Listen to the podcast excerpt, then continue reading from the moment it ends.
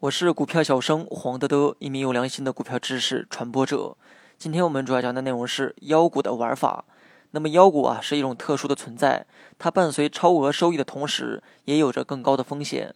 那么多数情况下，我并不建议大家参与到妖股的炒作，毕竟炒股啊一定要将风险意识排在第一位。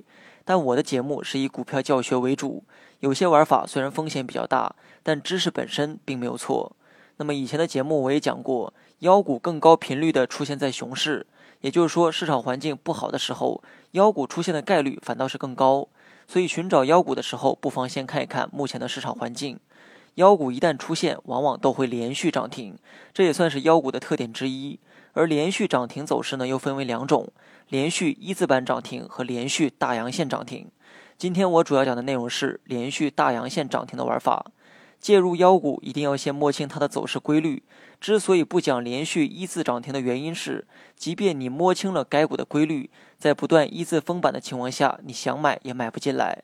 全天的涨停也限制了流动性，更多时候你只能挂单排队，几乎不太可能买进来。所以没机会买进的股票，涨得再好也跟你没啥关系。当然了，如果你运气很好，提前持有的情况除外。学习更多实战技巧，你也可以关注我的公众号“股票小生黄德德”。我今天重点要讲的是连续大阳线涨停的妖股。别看最终的结果呢都是涨停，大阳线涨停意味着盘中有足够的余地让你买进。这种妖股要么具备连续低开高走，或者连续高开高走封涨停的规律。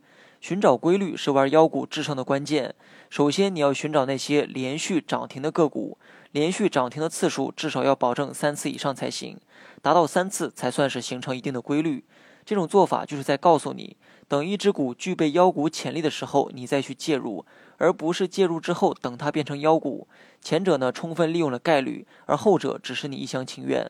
在此之后，你还要寻找该股涨停的方式有哪些规律，重点寻找每天低开高走涨停，或者是高开高走涨停的个股，这些个股有足够的买入机会。那么节目的下方文稿中呢，我也放了妖股东方通信的走势图。如图所示，该股连续封涨停的次数很多，具备连续三次以上涨停的特点，而每一天涨停的方式都是低开高走。所以摸清了该股连续涨停以及低开高走涨停的规律之后，你就可以尝试介入。那么有人呢肯定会问：如果我摸清了一只股的涨停方式，也在该股连续三天涨停之后选择了介入，但最后没能继续走高，怎么办？那么面对这个问题，我在开头呢就已经给出了答案。